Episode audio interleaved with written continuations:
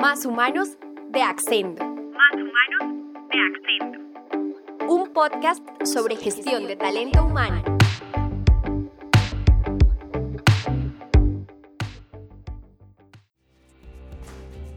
Hola a todos, les doy la bienvenida a Más Humanos y me da mucho gusto volver a saludarlos. Soy Francisco Morales, director de contenido en Accendo y sé que estaban acostumbrados a oír a Laura en este espacio. Yo también la voy a extrañar, pero ella emprendió un nuevo proyecto laboral en el que a propósito le deseamos mucha suerte. Hoy vamos a hablar de las metodologías ágiles, un tema que sin duda ha venido ganando popularidad en los últimos años. Así lo demuestra el estudio State of Agile HR 2020 de Organize Agile junto con la Universidad de Ciencias Aplicadas Utrecht. Allí señalan varios datos interesantes. Por ejemplo, que el 60% de los departamentos de recursos humanos participan activamente en la transformación hacia una organización ágil y un 49% de estas áreas utilizan formas ágiles de trabajar, pensar y organizarse. Cada vez ha ido ganando más espacio este mindset que pone a la agilidad en el centro.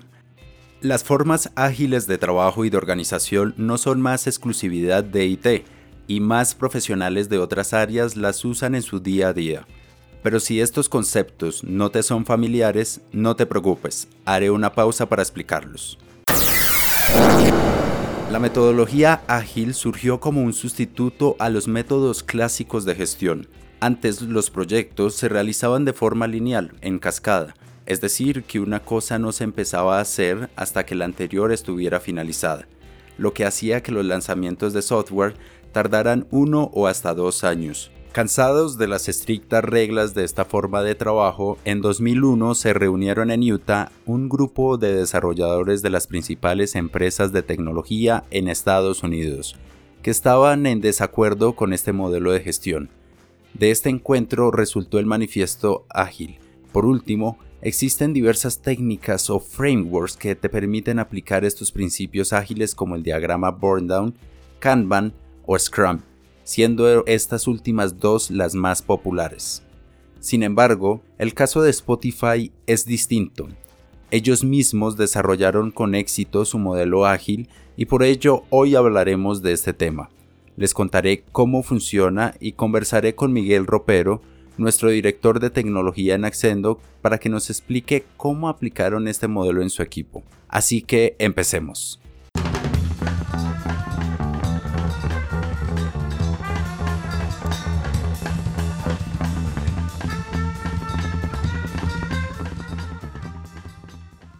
Es como una banda de jazz. Así describe Henrik Nyberg, ex coach de Spotify, el modelo ágil de la empresa sueca. Hendrik ayudó a introducir el mindset ágil en Spotify cuando ingresó por allá en el año 2012. Esta es una muy buena representación, pues quiero que te imagines que cada equipo es el responsable de un instrumento. Uno tiene el saxofón, otro el piano y otro la trompeta. Y aunque cada uno es libre de interpretar las notas que quiera, estas no deben desafinar con las que están tocando el resto. Así aseguran autonomía y alineación al tiempo sin tener exceso de control. Tener escuadrones levemente acoplados pero altamente alineados es su objetivo. Pero escuchemos de la voz de Henrik cómo nació este modelo según la explicación que da en un video. When our first music player was launched in 2008, we were pretty much a Scrum company. Scrum is a well established agile development approach, and it gave us a nice team based culture. However, a few years later, we had grown into a bunch of teams and found that some of the standard Scrum practices were actually getting in the way. So we decided to make all this optional. Rules are a good start, but then break them when needed. We decided that Agile matters more than Scrum, and Agile principles matter more than any specific practices, and our key driving force became autonomy. Así que basados en su propia experiencia, en lo que funcionaba bien para sus equipos y sin tener reglas claras para su ejecución, crearon un modelo que funciona de la siguiente manera.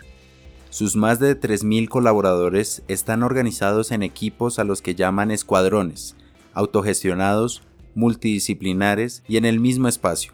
Cada escuadrón rinde cuenta sobre un aspecto concreto del producto que les pertenece y deciden qué hacer y cómo hacerlo.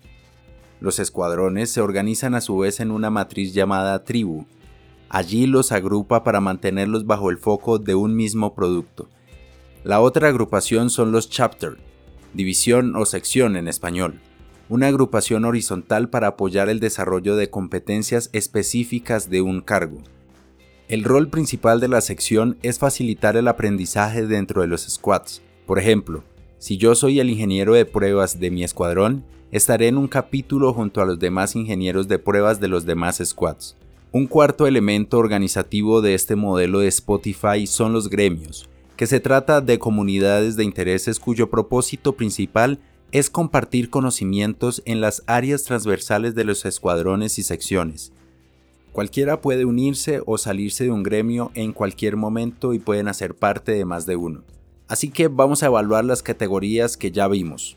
Primero tenemos a los squads, luego a las tribus, los capítulos y finalmente los gremios. Finalmente, con esto entendido, vamos a hablar con Miguel Ropero, nuestro director de tecnología en Accendo, quien amablemente aceptó esta invitación. Gracias Miguel por acompañarnos, me alegra saludarlo y antes de iniciar con las preguntas me gustaría que se presentara y le contara a nuestra audiencia un poco de quién es y lo que hace dentro de Accendo. Hola Francisco, muchas gracias por la invitación y un saludo a toda la audiencia. Bueno, soy ingeniero de sistemas, cuento con un máster en software libre, tengo experiencia en todas las etapas de construcción del software y como Scrum Master certificado. Actualmente tengo ya cuatro años trabajando con Accendo, de los cuales los dos últimos han sido desempeñando el rol de director de tecnología. Muchísimas gracias por esa introducción, Miguel. Ahora que vamos a entrar en materia, empecemos hablando de cómo está organizado el equipo de tecnología de Accendo. Actualmente en el equipo somos 14 personas.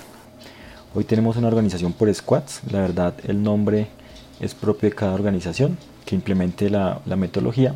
En este caso nosotros tomamos como referencia la metodología de trabajo de Spotify y para nosotros los squads representan equipos pequeños con colaboradores que tienen diferentes especialidades o equipos multidisciplinares. Además tenemos una alta promoción de la comunicación constante, el trabajo en equipo, la generación de ideas, la autonomía, hablando de autonomía no únicamente a nivel individual en cada colaborador, sino también autonomía a nivel de squads, donde básicamente nosotros como líderes eh, únicamente definimos el qué y cada uno de los squads se encarga de definir el cómo. ¿por qué decidieron adoptar el modelo ágil de trabajo de Spotify? Podemos mencionar tres factores que influyeron. El primero fue el crecimiento que hemos tenido en Accendo en los últimos años, que ha hecho que el equipo de trabajo se haya incrementado en número. Anteriormente trabajábamos sobre un marco Scrum generalizado donde todos los integrantes de tecnología formaban un único equipo de trabajo y esto hacía que en las diferentes reuniones del equipo se perdiera la agilidad porque por ejemplo nos costaba muchísimo mantener la atención del equipo cuando, cuando somos 12 o 13 personas en una misma sala. Y esto hacía también que los tiempos de las reuniones se incrementaran y se volvieran reuniones interminables. La comunicación estaba, se estaba viendo afectada, al igual que, que la motivación. Otro factor que influyó fue la expectativa que había con el desarrollo y evolución del producto. Eh, la meta era muy ambiciosa y sabíamos que para obtener resultados diferentes teníamos que trabajar y pensar de una forma diferente. Por otro lado, dentro del equipo teníamos colaboradores sobresalientes que constantemente nos pedían pista para poder explotar también sus competencias de liderazgo y de gestión. Y teníamos que pensar también en alguna forma de poder apoyar sus expectativas de desarrollo profesional y creo que a través de esta nueva organización lo hemos logrado. Hablemos de esa transición de una forma de organización y gestión a otra. ¿Qué fue lo más difícil y cuáles han sido los beneficios que han notado? Como todo cambio, lo que más cuesta es empezar Creo que la forma más sencilla de realizar los cambios es que las personas involucradas lo aprueben. Y en ese sentido, creo que tengo la, la, fortuna de trabajar con un equipo de tecnología de mente muy abierta que siempre está dispuesto a encontrar la mejor forma de hacer las cosas. Y no solamente tecnología, en este tipo de cambios eh, se impacta directamente en nuestro cliente interno, principalmente nuestro equipo de producto, nuestro equipo comercial, nuestro equipo Customer Success que también nos tuvieron paciencia en un principio mientras logramos adaptarnos a la nueva forma de trabajo. Más cuando, cuando los equipos tienen una cultura de trabajo definida, es, complicado desprenderse de las costumbres de, trabajo que ya teníamos como equipo para ser equipos mucho más enfocados, mucho más productivos y considero que esa es una de las, de las labores más difíciles. A casi un año de la implementación, hoy podemos decir que los resultados han estado por encima de las expectativas. Hoy tenemos un nivel de participación muy activa de todos los miembros de los squads eh, esto porque al estar divididos en equipos mucho más pequeños las opiniones de todos son mucho más visibles. Eso incentiva que todos quieran dar su punto de vista, sus opiniones. Hoy tenemos colaboradores que no solo son ejecutores de las tareas, sino que además forman parte activa de la misma definición de las soluciones. Y eso genera motivación y la motivación a su vez se ve reflejada en los niveles de productividad. En lo que va del año hemos tenido un avance súper importante a nivel de producto y esto no hubiera sido posible si no hubiéramos implementado cambios en nuestra forma de trabajo. ¿Cómo asegurar ese balance entre la autonomía y la falta de control? Aquí es súper importante la confianza, que es uno de los grandes valores que promueven los marcos de trabajo ágiles y que el equipo de tecnología tiene muy muy presente. Confiamos en todos los miembros del equipo, les damos la oportunidad de, de retarse a sí mismos, de desafiar sus propios límites y esto hace que en cada squad haya un nivel de conocimiento propio en donde cada colaborador sabe cuál es su velocidad, su ritmo de trabajo, incluso le permite saber cuál es la velocidad de trabajo de, su compañero, de sus compañeros. De manera que es muy fácil identificar cuando las cosas no van de acuerdo a lo esperado y esto permite, por ejemplo, identificar alertas tempranas para lograr los resultados esperados. Todo esto que, que he mencionado se traduce en un nivel de rotación que tenemos en el equipo de tecnología por debajo del 5%, lo que hace también que las relaciones de confianza que se generan entre los mismos colaboradores sean bastante fuertes. Muchas personas que nos están escuchando hacen parte de áreas de talento humano o son líderes de una. Así que para que se den una idea, ¿es esta metodología aplicable únicamente en áreas de tecnología o pueden otros departamentos usarla? Es muy interesante porque normalmente los marcos de trabajo ágiles se desarrollan en equipos de tecnología, pero son fácilmente aplicables a cualquier área. Hoy podemos decir que cuando hablamos de agilismo podemos estar haciendo referencia a cualquier departamento de las organizaciones y no necesariamente a equipos de tecnología. ¿Qué se necesita saber para poder empezar a trabajar así?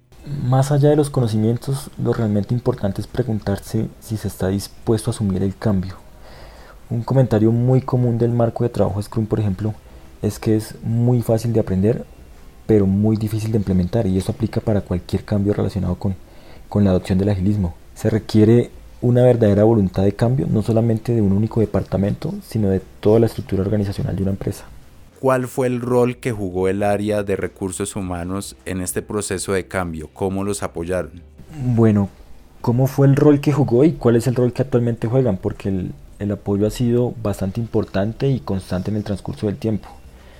Desde el primer momento en que les comunicamos los cambios, siempre hemos tenido un acompañamiento bastante importante para lograr que las cosas salgan bien. Tenemos un equipo de recursos humanos con los que estamos en constante seguimiento, donde se validan preguntas tales como cómo va el equipo, cómo está la motivación, de qué manera los podemos apoyar si algo no va bien. Y este apoyo fue súper valioso para nosotros y hoy en día sigue siendo súper valioso. En Spotify dicen que es importante tener una definición de asombroso.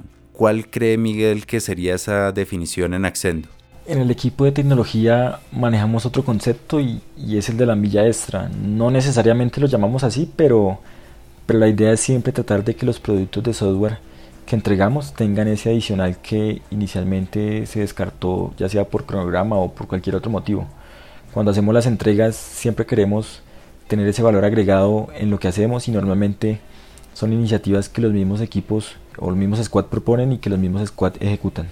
Agradecemos a Miguel por habernos acompañado en este capítulo con esa entrevista. Entonces, retomando, la base de Spotify es la autonomía y la confianza. Cuando hay confianza, hay propiedad y responsabilidad del trabajo que hace cada colaborador.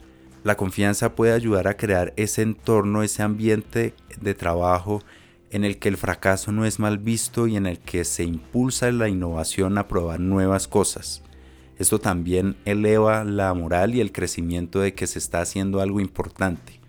Con esto queremos que las empresas, sobre todo los profesionales de áreas de recursos humanos, puedan aprender de estas experiencias, tomar lo que les funciona y llevarlo a sus equipos, para que al igual que nosotros en Accendo que aplicamos este modelo se puedan ver beneficiados. Tampoco queremos dejar como mensaje que todas las empresas deban adoptar metodologías ágiles, servirá más para unas que otras.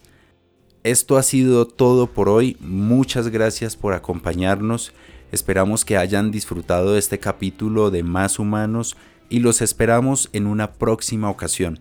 Sigan accediendo en nuestras redes sociales para más novedades de gestión humana y empresarial. Soy Francisco Morales, muchas gracias por acompañarnos. Hasta una próxima ocasión.